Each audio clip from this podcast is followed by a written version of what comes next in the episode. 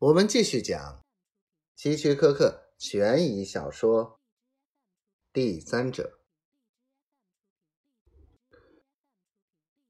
请问检察官，你是在做辩论总结吗？法官不悦的问。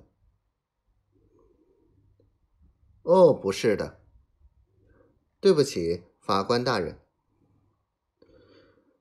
请注意。你问被告问题的范围，不要长篇大论。好，华伦先生，我来问你：据你的店员作证说，他经常看到玛丽到店里来，而且每次都不敲门，径直走进你的办公室，一进去就是几个小时。他们还说。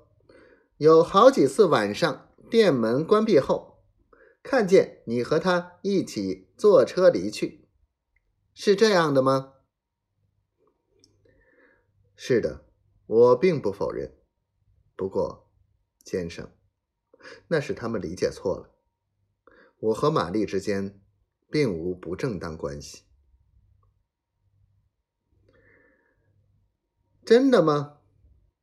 面对那样一个年轻女孩，像你这样一个健康英俊的男人，难道就没有受宠若惊，甚至做出什么举动？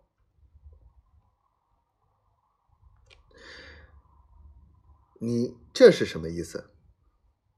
不错，我是有点受宠若惊，但并没有什么举动，不是你说的那种方式。你紧张什么？我还没问那个问题呢。你不就是暗示我们之间存在恋情吗？的确如此，这正是我想问的下一个问题：你是否与玛丽有性行为？没有，绝对没有。你怎么能证明？你和他没有那种关系，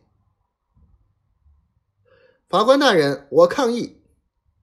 富斯律师大声说道。抗议有效，法官说。华伦先生，你是结了婚的人，但怎么能证明你没有发生婚外恋的可能呢？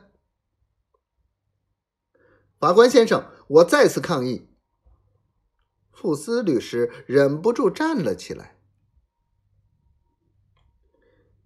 抗议驳回。这个问题问得很恰当。